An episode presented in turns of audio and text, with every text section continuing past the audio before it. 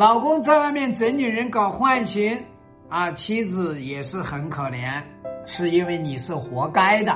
你一个活该在于没有用老板思维去管理你的婚姻，在这个婚姻里面，你是个打工人啊，你只是不断的付出，你没有去管控，所以最后导致这个男人都在外面已经整了三五年，甚至整出孩子来了。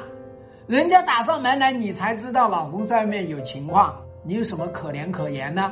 二个活该是你做鸵鸟和孔雀，面对老公在外面搞三搞四，你有什么措施啊？除了做鸵鸟忍忍忍忍忍得自己憋出病来，要么就是做孔雀，然后呢把自己美美的美的冒泡，结果啊让隔壁小羊盯上了。没有把你老公吸引回来，把你自己怀搞搞偏了，而且你还会觉得自己很糟糕。要么你就学大鹅啊，一通乱攻乱打，结果弄得更加鸡飞狗跳。你不用正确的母狼战术来对待他，你不跟他全面开战，你不活该谁活该？